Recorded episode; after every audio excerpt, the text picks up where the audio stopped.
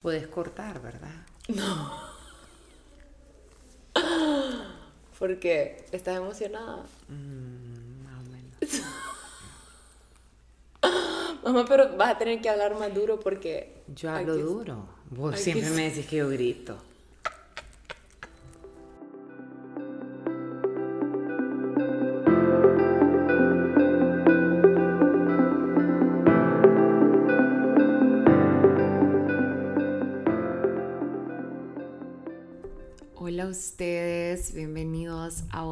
Episodio de mi podcast Positivamente. Yo soy Elena, tu host, psicóloga y coach en nutrición integral y hoy les traigo un episodio súper, súper especial. Para ser sincera, este episodio me sacó muchísimo de mi zona de confort. Em,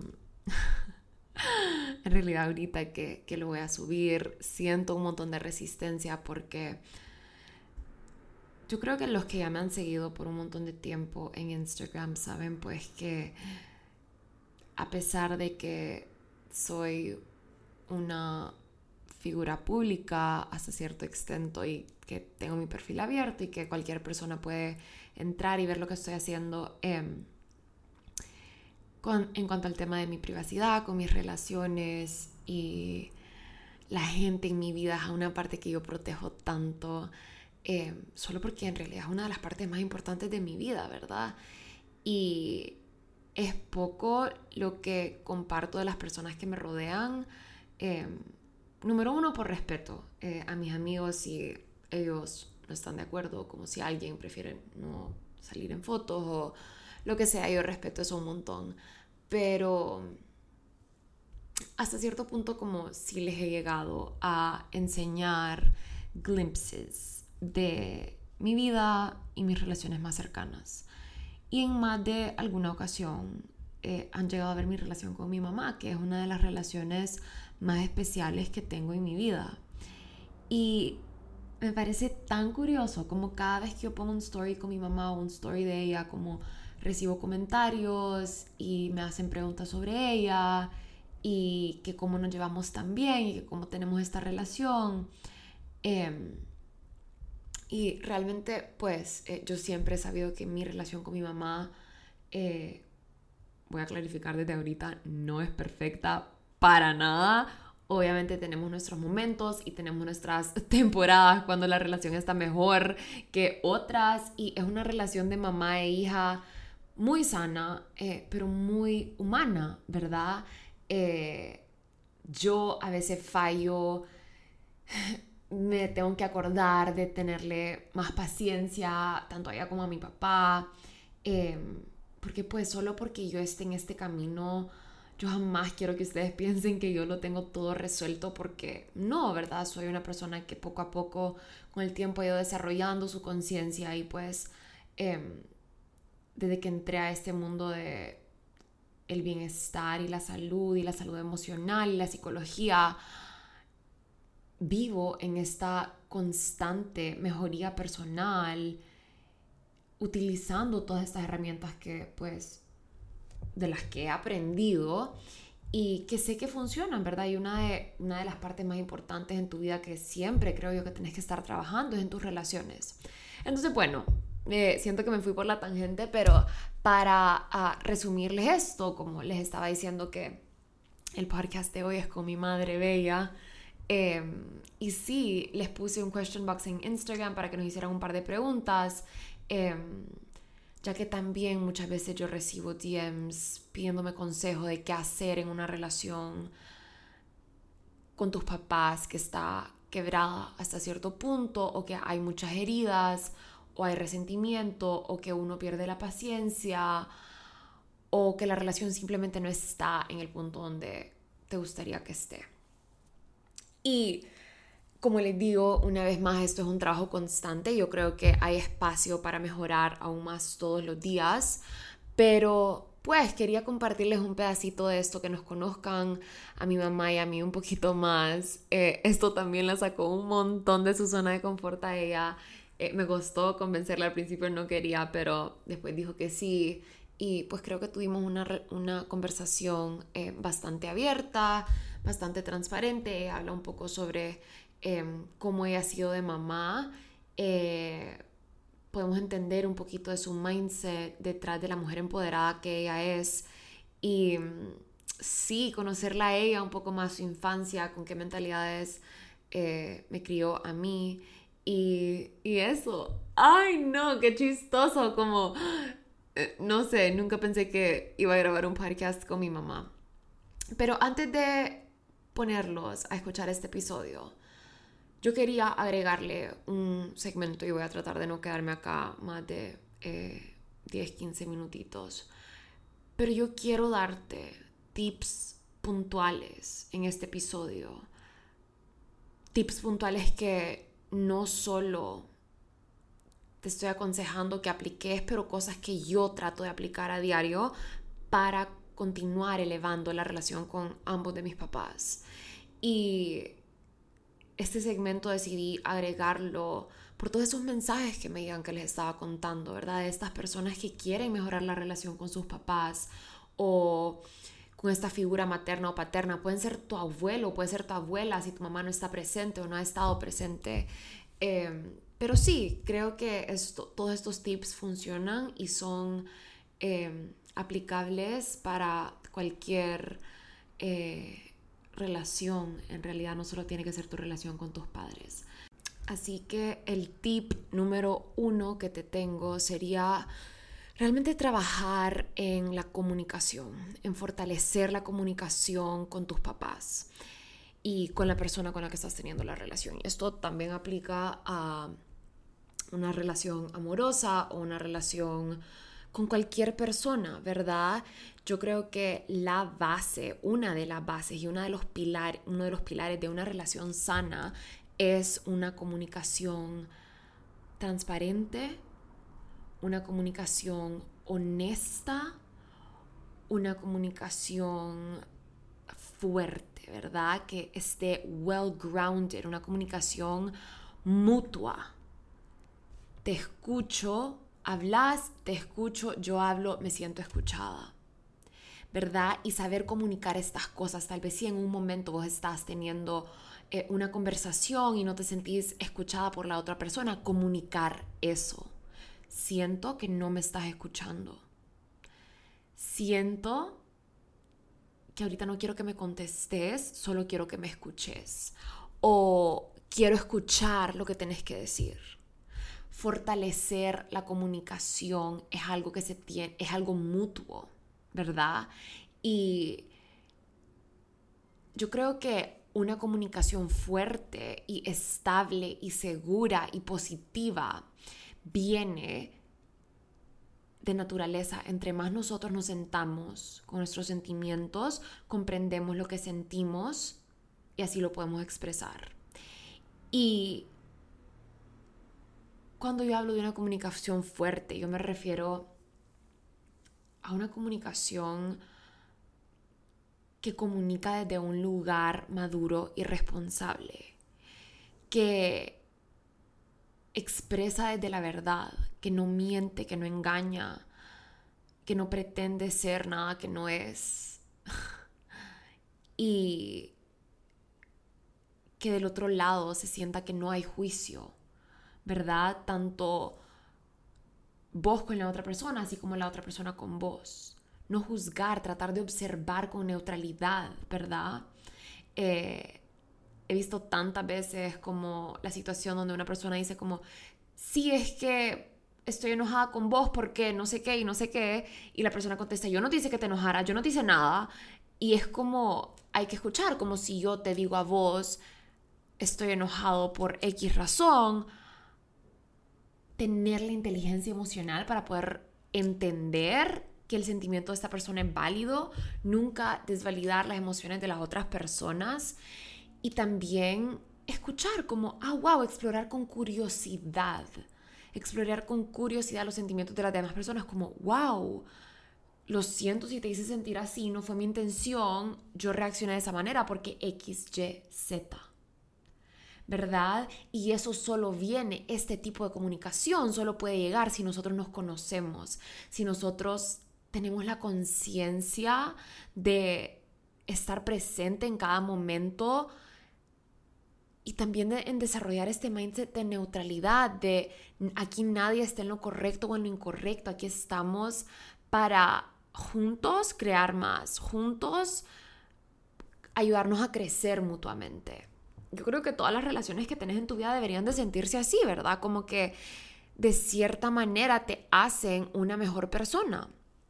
Te ayudan a crecer, te ayudan a evolucionar en la persona en la que te veniste a convertir. Yo sí creo que, uff, y esta es una creencia que yo tengo, o sea, al 100%, cada persona que entra en tu vida tiene algo que enseñarte, llega con un propósito. Y hay personas que cumplen su propósito, hay personas que eventualmente, yo digo que la relación más importante es la relación con vos misma, porque es la relación que dura para siempre, ¿verdad? Eventualmente la gente se va o se muere o hay breakups o tu mamá se va de viaje o lo que sea. Pero hay relaciones como las relaciones con nuestros padres que una gran parte de las veces son relaciones bastante largas en nuestras vidas. Entonces sí, me parece súper importante que como pilar número uno exista una buena comunicación, eh, porque la verdad es que a través de las palabras, uff, hay tanto que podemos crear amor.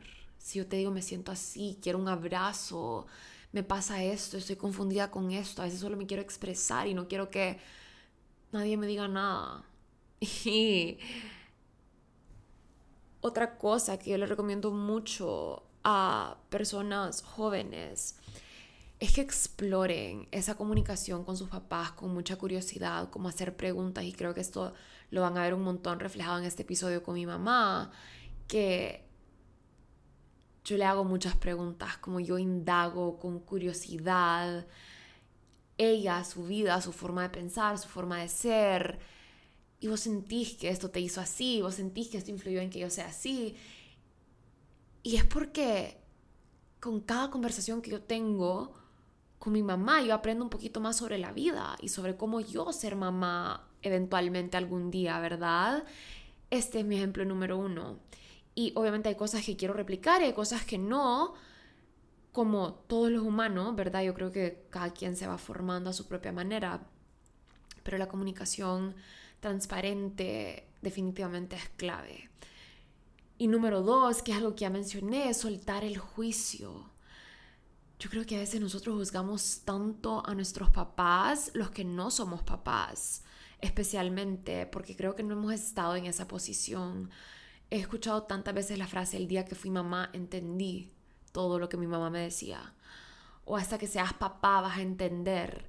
Y es tan cierto, ser padre no ha de ser nada fácil, tener toda esta responsabilidad en tus manos, una persona, una vida, ha de ser algo gigante, ¿verdad? Es un sentimiento que los que, que, los que no somos padres no entendemos y ha de ser increíble.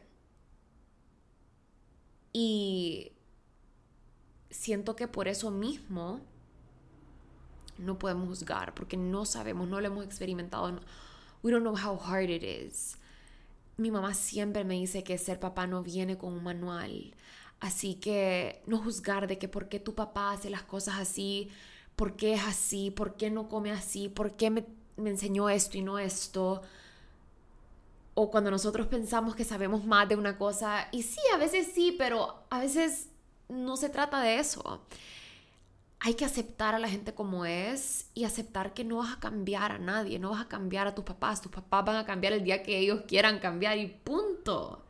Y eso es algo que yo he venido a aprender a mis 25 años, como esto fue algo con lo que yo hice las paces hace súper poco, como que, ok, yo no voy a cambiar a mis papás, ni a mi mamá ni a mi papá, y los acepto y los amo como son, y si los puedo ayudar a mejorar en ciertas, en ciertas áreas de sus vidas, excelente, y si no, pues es misión de cada quien.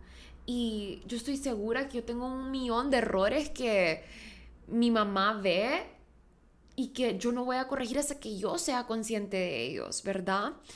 Eh, entonces sí, soltar el juicio sería mi segundo pilar o mi segundo punto para elevar la relación con tus papás. Y yo creo que eso se ata mucho al punto número tres, que es honrar a tus papás. Y honrar significa actuar de una manera respetuosa que honre su posición, que es de cierta manera superior a vos, ¿verdad? No superior como ser humano, pero que es la persona que te dio la vida, se debe este respeto. Y yo sé que hay de padres a padres, pero tu padre es tu padre y tu madre es tu madre. Y al final del día, en la mayoría de los casos, existe un amor incondicional que une a una madre y a un hijo, y a un padre y a un hijo. Y honrarlos es amarlos. Honrarlos es tenerles paciencia ponerte a pensar en cuántas veces tus papás te tuvieron paciencia a vos. Esas noches que no te dormías por estar llorando porque querías Pepe o whatever. De veladas que se dio tu mamá. O quien sea que fue la persona que te cuidó cuando eras un bebé recién nacido. Qué hermoso, como y cómo a veces nosotros perdemos la paciencia tan rápido como hay que ser más pacientes, hay que honrar esa posición, hay que entender que vivimos en una, crecimos en una generación diferente. Las cosas son diferentes a que cuando ellos tenían veintipico de años. Y digo esa edad, ese rango de edad porque es la mayoría de la gente que me sigue, pero ¿me entienden? Entender que nuestros papás están haciendo lo mejor que pueden con lo que saben y con lo que tienen. Y, y sí, eso, eso es. Y creo que todos estamos ahí. Y bueno, número cuatro es expresarles amor constante, ¿verdad? Y consentir. Y si yo sé que a mi mamá le encanta sentirse especial, que le traiga el café a la cama, yo le hago eso de vez en cuando. Y si a mi mamá le gusta el desayuno, yo sé que mi mamá es fan de que te despierten en tu cumpleaños cantando Happy Birthday. Entonces, ¿qué hago? Le demuestro ese tipo de amor. Yo les enseñé en mis stories hace poco, mi mamá cumplió la semana pasada y le hice waffles y un desayuno lindo y eso la hizo sentir tan especial. Demostrar amor de las personas que a las personas les gusta que les demuestren amor. Si tu mamá le gustan los abrazos, dale abrazos. Si le gusta que la llames, llámala de vez en cuando. Todas estas cosas van a elevar tu relación con tu mamá o con tu papá. Y número cinco, ya para cerrar esto y que puedan ir a, esa, a escuchar esa, esa plática que tuve con mi madre, es entender que ninguna relación es perfecta. Y being okay with that. Si ustedes miran los lados bonitos de mi relación con mi mamá en Instagram, pero hay peleas y hay discusiones y hay desacuerdos y hay momentos donde yo siento que ella no me entiende y yo siento que ella siente que yo no le entiendo a ella y después nos reconciliamos y después nos peleamos dos semanas después y después nos volvemos a... O sea, es, es así, es así. Y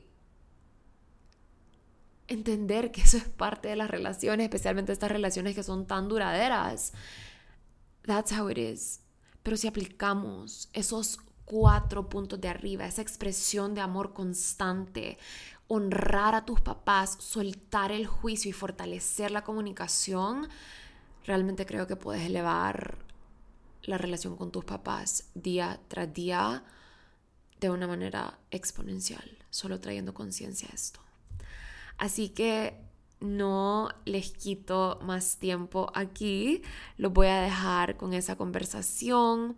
Espero que disfruten mucho. Y nada, la veo pronto, ya sea en el curso nuevo que ya va a salir, Elevator Express.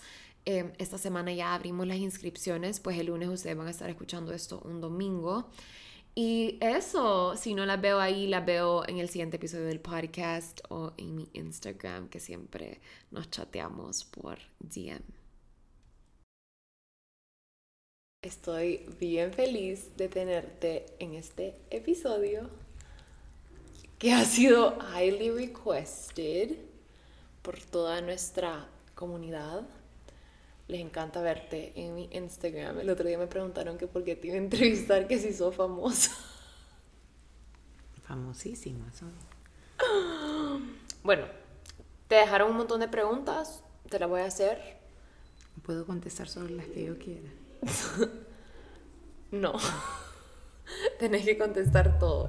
Yo las filtré para que estuvieran nada muy nada muy privado, pues, o sea, mantener tu, tu privacidad y, y que estés cómoda. Me preguntaron cuántos años tienen las dos. ¿Quieres contestar eso y tal vez como que contar a qué edad me tuviste? Bueno, la edad de una mujer nunca se pregunta, pero voy a hacer, voy a faltar a, a todo esto. Tengo 48 años, cumplí la semana pasada. Y te tuve a los 22 años. ¿Sentís que estabas madura, lista cuando me tuviste? Era una bebé recién nacida.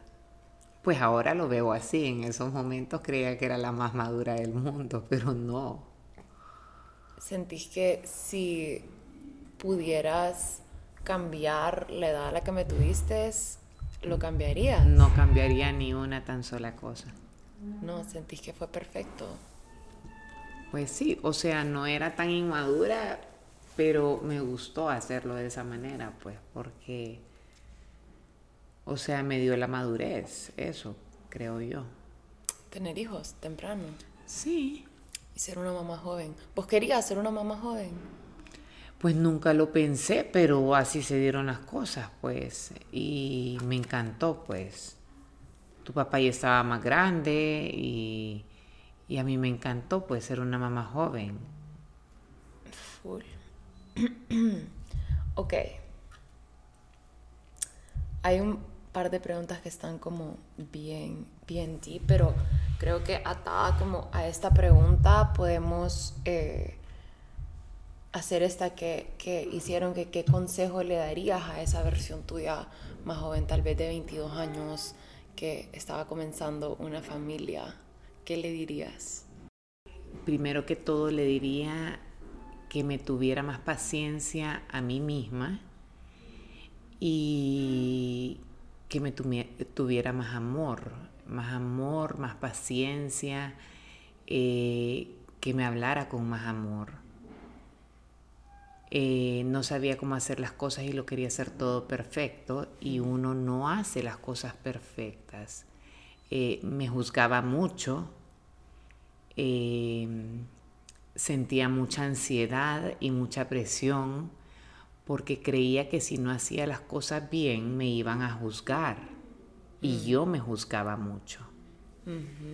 Qué interesante como a veces pensamos que los demás nos van a juzgar cuando en verdad somos nosotros mm, our worst critics. Sí, como yo era una mamá joven y entonces pensaba que, que tenía que hacer todo bien porque las personas mayores iban a decir, no, lo está haciendo todo mal. Entonces quería que vieran que yo lo estaba haciendo bien, que lo podía hacer bien de, de un principio, que podía manejar mi casa bien, que podía cocinar bien, que podía atender bien, que podía cuidar a mi hija bien. Entonces yo era mi más dura crítica. Claro. Y, pero eso me hizo hacer las cosas que me forzara tal vez un poco más en hacer. Pero me presioné demasiado, Sentí que te presionaste demasiado. total. Con mis hijos, con los presioné a ustedes demasiado también como hijos. ¿En qué sentido? En todos, creo yo. Por Yo- el hecho de querer ser como, como la perfecta. Sí, yo creo que, o sea, muchas veces nos pasa eso como a todos en diferentes ámbitos de la vida y con el tiempo uno se va dando cuenta que no es perfecto y que no tiene que ser perfecto, como vas aprendiendo a medida que la vida se va desenvolviendo, porque algo que vos siempre me decís es que no hay un manual de cómo ser mamá y eso se me ha grabado tanto porque es como cómo lo vas a hacer de manera perfecta si en verdad you don't know how to do it con cada experiencia y con cada día como creo que vas aprendiendo Creo que a vos fue a la que peor te fue de tus hermanos. ¿por qué? A Diego fue al que mejor le fue. ¿por qué a mí fue la que peor le fue?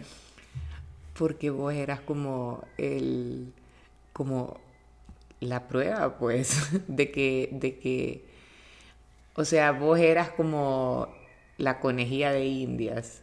Pero yo siento que lo hiciste súper bien. O sea, vos eras como la muñequita, pues.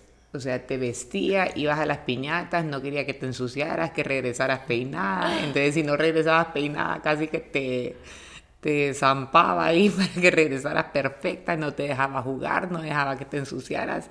El babero me enojaba si te despeinabas. ¿Sentís que eso influyó en mi personalidad? Mucho. De hoy, sí. Totalmente. Que quería que fueras la que sacabas las buenas notas, la que comieras todo, la que, o sea, no quería que fallaras en nada. Sí, pero la verdad es que yo nunca sentí como expectations muy, muy altas. Obviamente yo siempre los quise hacer proud, eh, tanto a usted como a papá, pero creo que al mismo tiempo han sido papás chill, vos has sido una mamá bien chill y tal vez he sentido eso por lo joven que sos, la comunicación que siempre hemos tenido. Eh, no sé, siento que siempre hemos tenido una relación bastante transparente y no sé si eso influye como en la edad que me llevas o en qué, pero hicieron la pregunta, ¿cómo mantienen una buena comunicación? Yo siento que esa comunicación es así, porque todos los sentimientos, lo que vos sentís, lo que vos has pasado, todos tus pasos, yo ya los pasé. Todo por donde vos has caminado, yo ya lo caminé. Entonces, nada de lo que vos me vengas a contar a mí me va a asustar a mí. Tal vez si, si yo no lo caminé, yo ya conozco a alguien que lo caminó. No me puedo venir a asustar de algo que, o sea, yo ya sé que alguien lo vivió. Y si vos no me lo contás a mí, se lo vas a ir a contar a otra persona, que tal vez te va a dar un consejo que no te lo va a dar desde un lugar de amor. Claro, que era lo que estabas hablando ahorita. Entonces yo prefiero que aunque me dé un infarto porque sos mi hija, y aunque me enoje porque tal vez sé que no estás haciendo lo correcto, y, y no me guste lo que estás haciendo, te voy a decir mi punto de vista. Claro. aunque te moleste a vos, pero, pero, y voy a expresarte mi punto, por qué me está molestando lo que estás haciendo, o a dónde estás, o, o por qué no quiero que estés ahí. Pero te lo voy a decir desde un punto de amor. Claro. Claro. Y maybe, o sea, tal vez voy a lash out, o sea, tal vez me voy a enojar y te voy a gritar y todo lo que pasa con una madre, pero te, te voy a decir por qué lo estoy haciendo. Y tal vez se me va a bajar y después te voy a poder hablar con más sensatez.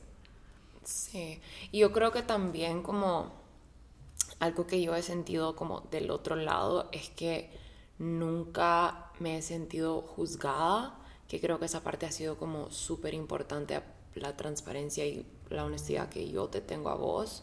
Pues creo que ha sido, ha sido como no sé, nunca, nunca me, cuando me regañas no viene de un lugar de juicio, no viene de un lugar de críticas, no viene de, con este sentido de superioridad, como yo siempre te he respetado y sé que tenés como tu posición superior, como mi mamá, que te debo este respeto y, y, todo, pero nunca he sentido como un juicio, siempre he sentido una amistad, siempre he sentido como, es raro, pero como no sé si es porque soy única hija, pero como una hermana mayor, obviamente con ese extra respeto de es mi mamá, pero sí siempre he sentido la confianza de poder venirte a decir lo que sea.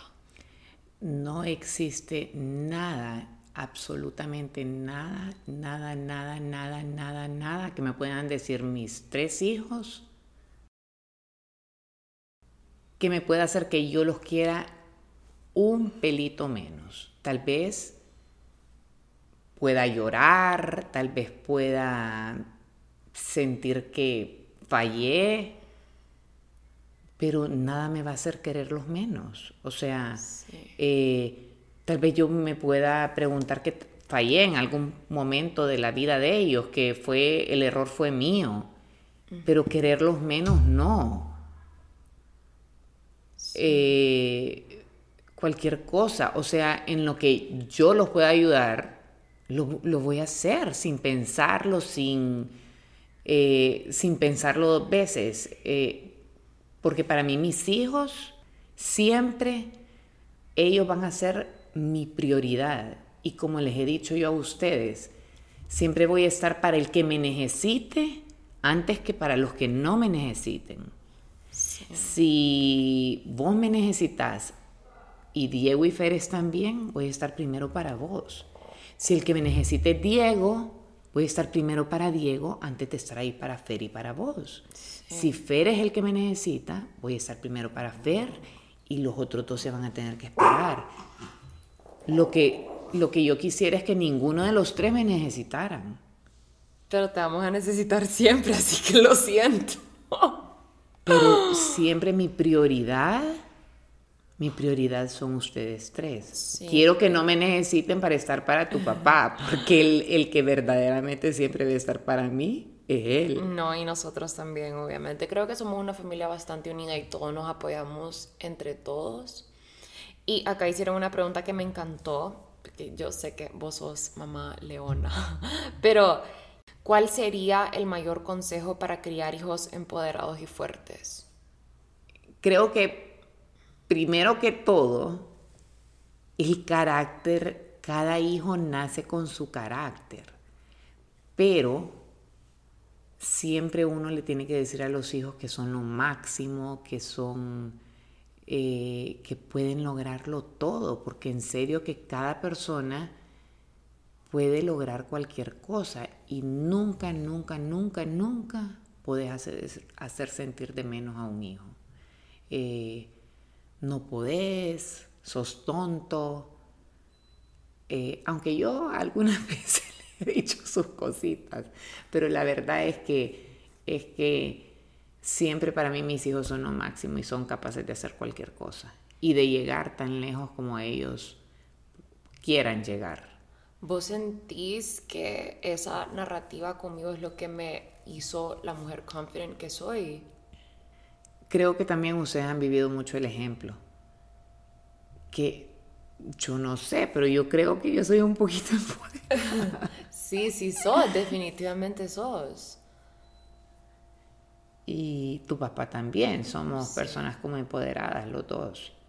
Y luchadoras ¿Y vos consideras que yo fui empoderada desde chiquita? Mis tres hijos son empoderados. Sí. Solo que con diferentes caracteres. Uno callado, uno súper outgoing, outgoing y vos in between. Sí, ¿verdad? Yo soy como un, in between entre Diego y Fer. Sí. Creo que los tres nacieron ya así como han sido. Sí. Sí. Los hijos siempre son como los dedos de la mano, siempre lo he dicho. Cada uno es diferente y cada uno es, es ya viene con sus características, con sus cualidades y con sus destrezas y fortalezas. Entonces, las debilidades hay que saberlas trabajar. Y es ahí a donde nosotros los padres tenemos que, que saberla fortalecer. Cuando un hijo es débil en algo, uno tiene que tratar de trabajar eso para que ellos se sientan más confident en, en esa debilidad. Pero la verdad, la verdad es que uno tiene que tratar de empoderar a los hijos para que ellos sean más salgan adelante en todos sus, sus campos. ¿Cuál sentís que ha sido una de mis debilidades? Vos sos una mujer fuerte. En todos los no, pero, pero quiero saber. Me da curiosidad. una de tus debilidades. No sabría decirlo. Bueno, métele cabeza porque quiero saber que... Ok. ¿Cómo seguir siendo vos misma después de tener hijos? ¿En qué sentido? Creo que se refería a como cómo no perder tu personalidad, tu tiempo para vos, eh, tiempo con tu pareja, me imagino, eh, mantener tu autenticidad, como no olvidarte de vos mismo, vos misma, eh, el momento que tenés hijos. Pues eso es al principio, yo fui bien aprensiva cuando yo recién tuve mis hijos, o sea, más con vos. He sido una mamá bien aprensiva porque yo pasé, o sea, perdí a un hermano cuando él estaba joven, entonces fui bien aprensiva porque crecí con ese miedo a perder. Entonces cuando vos estabas pequeña y cuando tus hermanos estaban pequeños, eh, no me gustaba dejarlos. Entonces nunca los dejé con, con ninguna empleada ni nada, siempre los dejaba con, si me tocaba viajar, siempre o viajaba con vos o los dejaba con mi mamá. Me costó, me costó dejarlos, pero como yo siempre eh, con vos, siempre las, mis cosas, ir al salón, arreglarme, siempre me ha gustado, entonces siempre lo hacía con vos eh, y de ahí creo yo que nació tu lado femenino. en verdad yo soy súper así y sí tengo recuerdo de que desde chiquitita haciéndome las uñas y que el pelo y jugando a salón de belleza y todas estas cosas. Y eh, creo que eso, eso no lo perdí. El tiempo de pareja siempre nos lo dimos con tu papá. De ahí nos íbamos de viaje y lo dejábamos con mi mamá. Eh, o nos íbamos todos juntos llevábamos a mi mamá y mi mamá se quedaba con ustedes, nosotros salíamos. O sea, fue bien bonito, la verdad. ¿Y qué le recomendarías a una mamá novata que siente que se ha dejado a ella misma por Sambo? Por, por sus hijos y porque es una nueva madre. No, hay que darse su tiempo, hay que buscar espacio. Hay que buscar espacio para de pareja, porque la verdad es que uno tiene que tener espacio de pareja, hay que tener tiempo para cada persona que es importante en la vida de uno, especialmente para uno misma. Porque si no, eh, se va perdiendo eso, hasta uno puede perder eh, el interés en arreglarse y en ser uno mismo y después cae en una depresión, eh, porque la vida monótona de trabajo, casa, cuidar y no darse tiempo para uno mismo puede ser una vida muy, muy triste. Claro. Em, ok. Preguntaron, ¿qué es lo que más disfrutan la una de la otra? ¿Qué disfrutas de mí? ¿Qué es lo que más disfruto de vos? Mi amor. ¿Ah? Mi humor. No, nuestros humores son, son muy diferentes. ¿Estás hablando sentido del humor o humor de carácter? Del humor? Tu, tu sentido del humor es negro, dark. o sea, I can't relate. Pero creo que lo que más disfruto de vos es. Em, bueno, siento que en verdad mi casa no fuera un hogar sin vos. Creo que en verdad como que le das ese homey touch a la casa em, en, las, cuando nos cocinás y nos consentís y como que you really know how to bring us together. Siento que tenés como tu instinto maternal como bien, bien presente. Eh, todos, bueno, yo y mis hermanos confiamos un montón en vos. Creo que otra cosa que disfruto bastante es como viajar juntas. Me encanta viajar juntas. Em,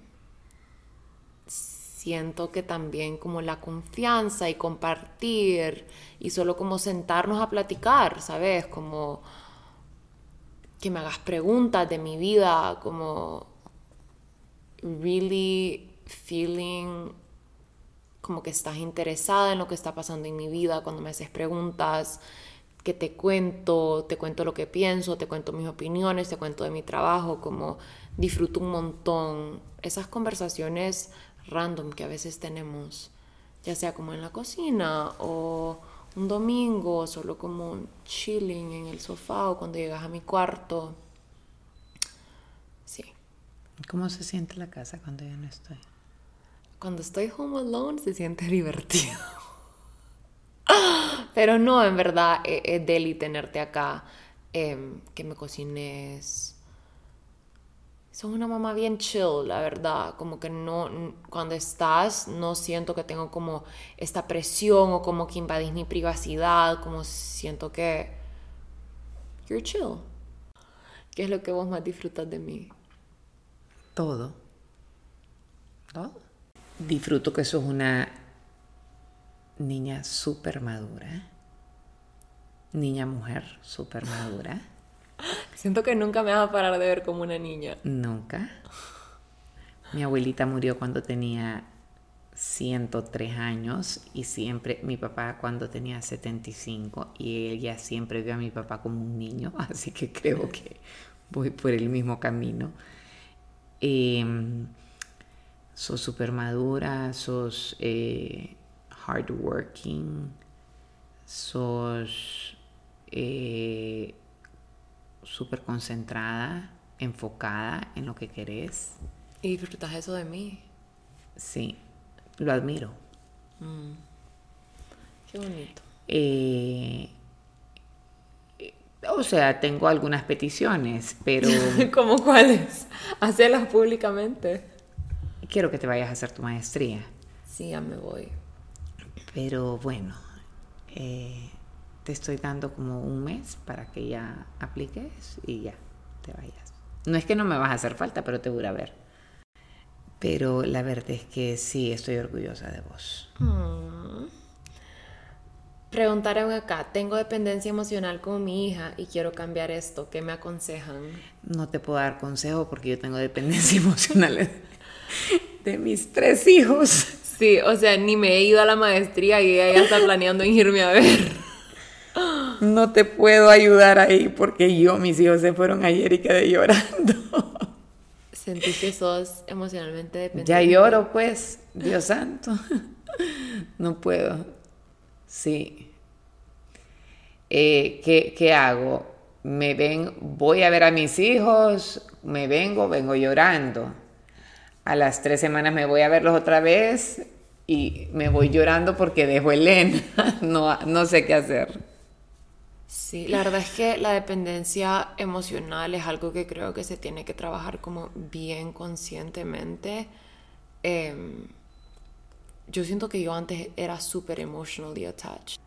O sea, siento que somos, en mi opinión, siento que somos una familia bastante unida y como que lo que le pasa a uno le afecta a todos, pero no siento que hay como una dependencia emocional en el sentido de que si vos estás de viaje yo no estoy bien Papa y vos son otra historia. Como que yo sí siento que Papa sí tiene un poco de emotional dependencia en vos y vos en él, pero él más en vos. pero en cuanto a mis hermanos y yo, como que siento que somos bastante independientes en el sentido de que ellos están allá y están bien, pues como que el well-being emocional de ellos no depende si vos estás allá o no. Como familia estamos acostumbrados a ser unidos y a estar constantemente hablando y estar constantemente como apoyándonos y esto y veámonos y viajemos y todo eso, pero sí siento que no siento que hay como una dependencia emocional al sentido de que nos previene de disfrutar nuestra vida y nuestro día a día, o sea, a ese nivel. Que uno pueda hacer a los hijos y hacerse no emocionalmente dependiente de las otras personas, porque a mí me cuesta Y creo yo que es algo que traigo de, de, pequeña, que es algo que no trabajé nunca con ningún psicólogo, porque mi hermana es igual. Emocionalmente dependientes. Totalmente. Somos así. ¿Y por qué crees? Como experiencia de tu niñez. las dos. Y con los hijos somos iguales las dos. Creo que es parte de ser mamá. Em, ¿Cuál es el momento más lindo que hemos pasado juntas? ¿Cuál, Elena? Tantos. Cuando nos fuimos a París solas. ¿Crees? Ese viaje estuvo bien bonito. Abajo de, de ¿Te acuerdas cuando estábamos enfrente de la Torre Eiffel, abajo de ese árbol, comiéndonos un loaf de pan? En ese punto de mi vida. Con vinito. con vino. En ese punto de mi, de mi vida yo estaba en a very toxic place with food. ¿Qué, ¿Qué, otro momento hemos tenido que ha sido como very meaningful? Eh, tanto, Elena. ¿Te acordás en Brasil, en el, en el jardín? jardín no, ¿Quieres contar esa historia? Bello, la pasamos. Está, estábamos en Brasil y mi mamá y yo queríamos ir a este jardín etnobotánico, era verdad, así se llamaba. O jardín botánico. Bueno, no me acuerdo, pero era como un jardín bello que hay en Brasil. ¿En Río o a dónde? Sí, en Río creo que fue. No me acuerdo. Pero invitamos a mis hermanos y a, mis a mí a mi papá y no quisieron ir, entonces nos fuimos solas y cuando estábamos allá nos ha caído una tormenta y nosotras solo fue como que bueno, ya estamos acá, empapémonos. Nos empapamos ese día. Estamos... ¿Y te acordás que estaba sentada en una banca al lado de la laguna y te salió como un... Un cocodrilo, un, un, un chancho de monte. ah, era un chancho de monte, no me acuerdo qué era. Qué risa, pero ese día nos reímos un montón y nos mojamos. Baila. Baila. Solo me recuerdo que era un animal grande y que me asusté. Bailamos abajo de la lluvia, nos tomamos fotos. La pasamos alegre. ¿Qué otro momento? Siento que los micro moments del día a día, como a veces cuando cocinamos juntas, que no lo hemos hecho recently, we should do it more. La verdad. No, pero mil, miles de, de momentos. Sí, tenemos good memories. Y. Viajes, Suiza. Sí, cuando fuiste a Suiza a verme. Eh, Turquía. Estambul. Sí, ese viaje estuvo bello también. Bueno, alguien preguntó acá, yo quiero saber todo sobre su mamá, me parece una mujer genial, moderna, estupenda en todo, tal vez contarnos un poquito más sobre sus hobbies, cómo fue su infancia y sus planes a futuro. Ok, ¿por dónde empiezo? Eh, no sé, solo contarnos un poquito más de vos, porque yo creo que sí, you're a very cool mom, como que siento que si sos una mamá moderna, ¿qué haces en tu día a día? Eh, en mi día a día. Contarnos un poquito más sobre tus, tus hobbies. En mi día a día, por lo general, hago ejercicio. De ahí, ahorita estoy dedicada al 100% a ver el juicio de Johnny Depp y Amber Heard. Literal, o sea, no quería venir a grabar conmigo porque estaba en eso. No, de ahí estoy, me dedico a mi familia al 100%. Eh, estoy dedicada, tengo un proyecto con mi hermana en el lago de Yohoa. Estamos dedicadas a eso. Y em, estoy planificando que voy la otra semana a ver a mis hijos. O sea, se fueron ayer y ya va. Sí. Y em, cocino para mi casa casi todos los días. Y eso. ¿Cómo ha sido para vos la experiencia de ser como una stay at home mom? O sea, siempre siento que has tenido como tus trabajos, como que a veces sí trabajas, tenés como tus temporadas, pero la mayor parte del tiempo sí te dedicas a la casa. ¿Cómo ha sido eso para vos? Eh, bueno, es que yo sí, o sea, si yo me mantengo ocupada todo el santo día. Yo salgo de mi cuarto a las 8 de la mañana y ya no vuelvo a entrar hasta las 7 de la noche. O sea, me mantengo ocupada todo el día, siempre estoy haciendo algo eh, o trabajando en algo, pero siempre me mantengo ocupada. No puedo estar desocupada porque no puedo. Em, o arreglando o haciendo o trabajando en algún proyecto o algo, pero siempre tengo que estar ocupada. Eh, digamos, ahorita estamos full metidos en, un proyecto que tenemos en el lago de Yoho, en una construcción con mi hermana y estamos construyendo un restaurante con un vivero y un café. Va a estar súper cool, súper bonito para que vayan. Eh, y em, cocino casi todos los días para mi casa.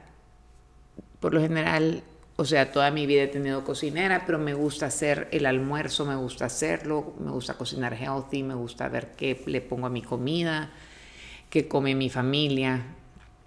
Eh, me gusta hacer postres, la granola que como, lo que a Elena no le gusta mucho la manera en que cocino porque dice que cocino con un poquito de calorías extras, pero... No, yo creo que soy más como, un poquito más como picky ingredient wise, como cuando algo tiene azúcar o cosas así que yo sí trato de cuidarme un poquito más en eso, pero últimamente he estado súper flexible, como que yo creo que he cambiado un montón mi chip. Antes me acuerdo que yo le echaba mucho la culpa a mi mamá de que o sea, cuando yo estaba struggling con la comida y con mi peso y todo eso, yo le echaba muchísimo la culpa a ella de como que es que usted siempre está cocinando postres y butter y chocolate y azúcar y todo eso.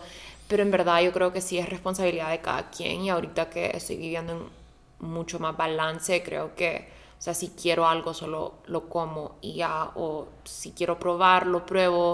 O sea, al final del día nadie me pone pistola para que me coma nada, ¿verdad? Pero cocina bastante healthy, la verdad, como I trust your cooking 100%. Y eso, eh, mi niñez fue una niñez típica de Tegucigalpa, jugando en la calle. Eh, vengo de un matrimonio de padres divorciados y tengo dos hermanas, dos hermanos. Mi hermano, uno de mis hermanos murió joven, eh, ya perdí a ambos de mis padres y eso me costó mucho, pero aquí voy. ¿Sentís que el divorcio de tus papás hizo tu carácter como que fueras una mujer más empoderada hasta cierto punto? No, creo que eso es, es, difícil, más bien creo que son cosas que, que, que te cuestan, te, te marcan pero sentí que eso influyó en tu carácter. Tal vez no en mi carácter, tal vez son cosas que te marcan como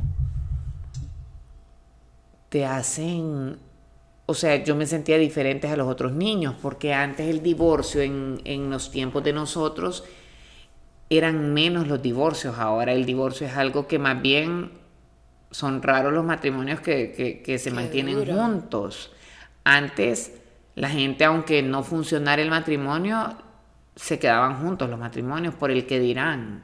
Claro. Entonces antes más bien veían raros a los niños de padres divorciados. Qué heavy eso. Sí, entonces más bien te juzgaban. No, aquellos son hijos de padres divorciados, no los invitemos. O sea, era diferente. Sí, qué heavy eso.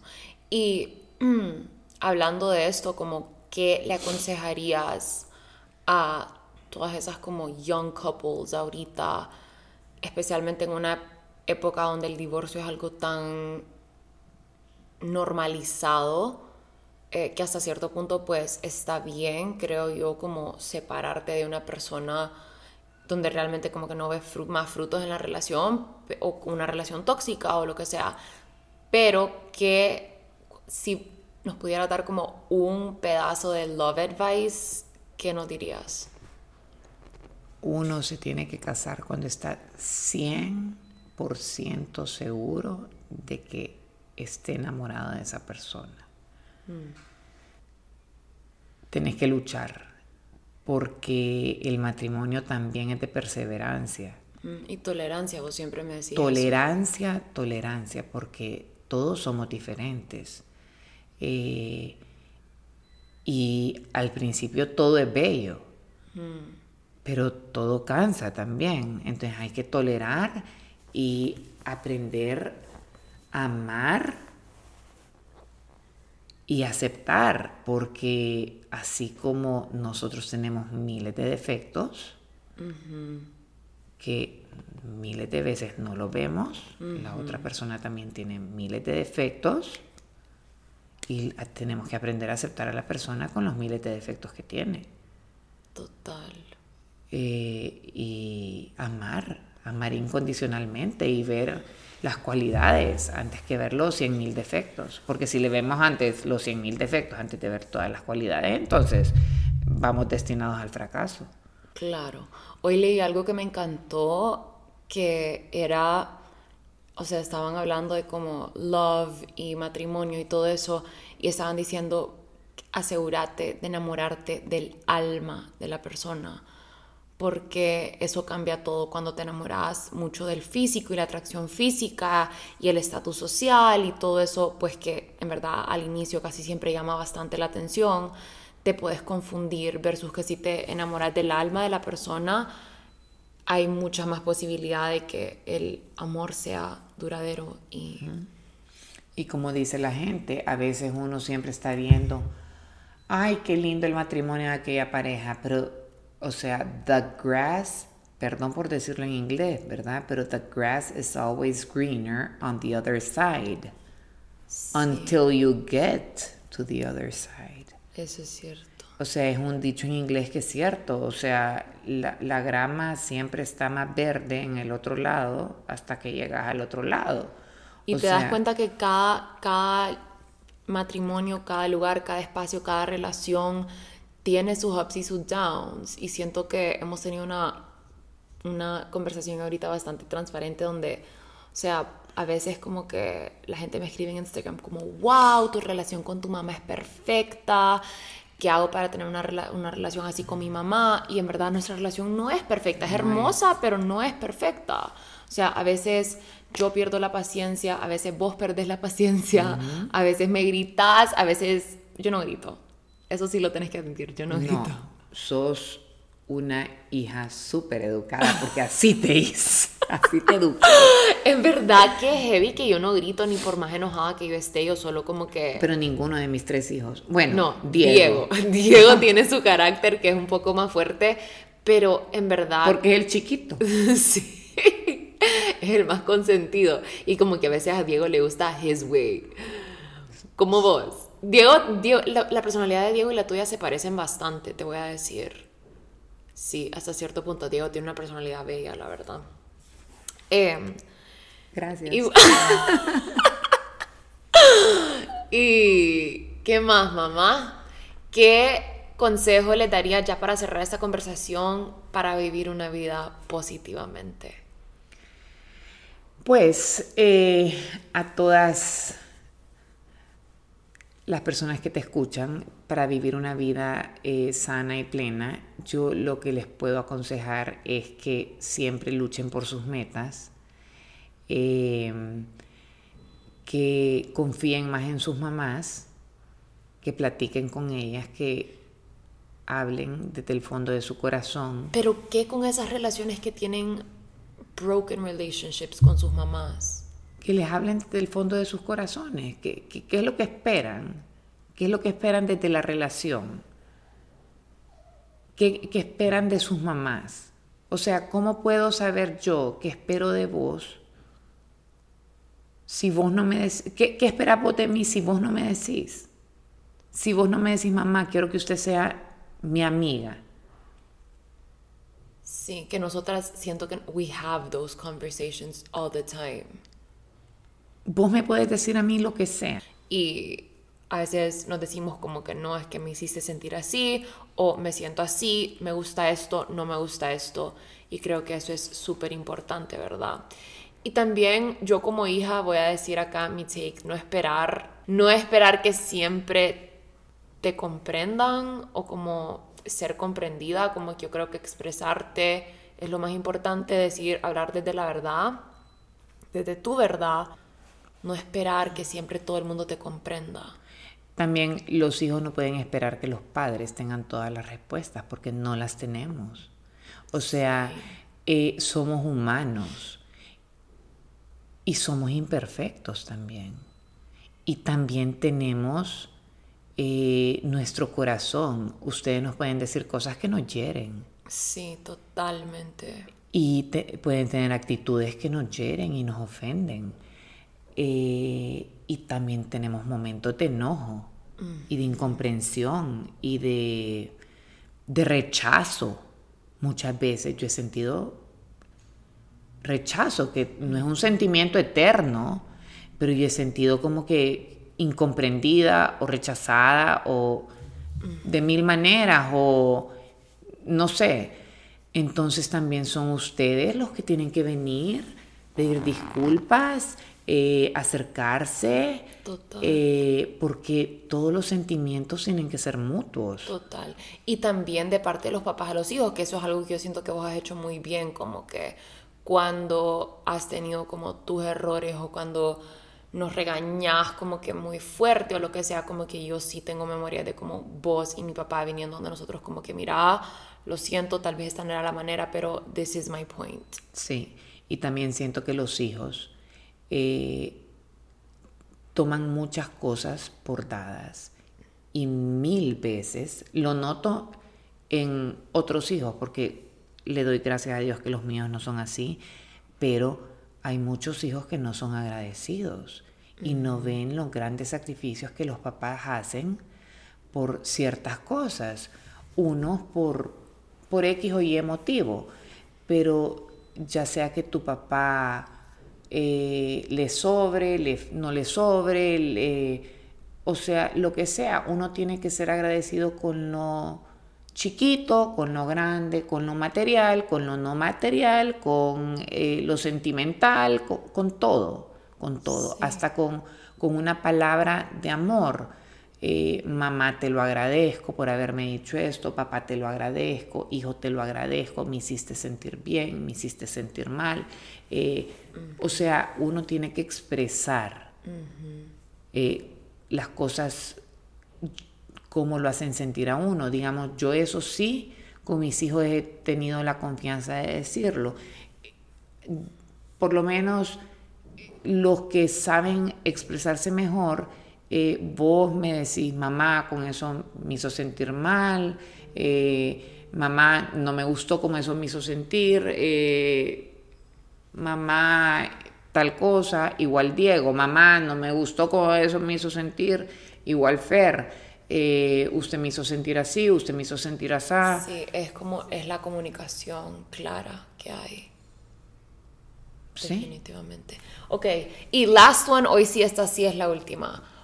¿Cuál sería como que un beauty tip que nos daría? Porque todas dicen que te mantienes súper bien y glowing y joven si nos pudiera dar como que un beauty tip que siempre aplicas o como que algo en tu rutina que no puede faltar para mantenerte joven y, y bonita, ¿qué dirías que es?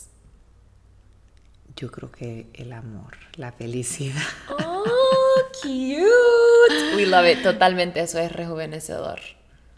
No, la verdad, alimentación, amor, amor.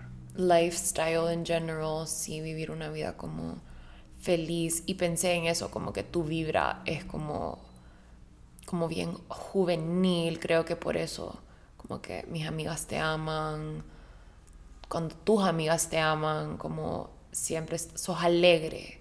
Yo creo que eso definitivamente eh, influye en qué tan joven te ves. Demasiado, dijo. Demasiado. Bueno, mamá, gracias por estar en mi podcast. Tenés que editar ese podcast. No voy a editar nada, se va mm. todo así como está. Gracias a todos por escucharnos. Cuéntenme qué les pareció.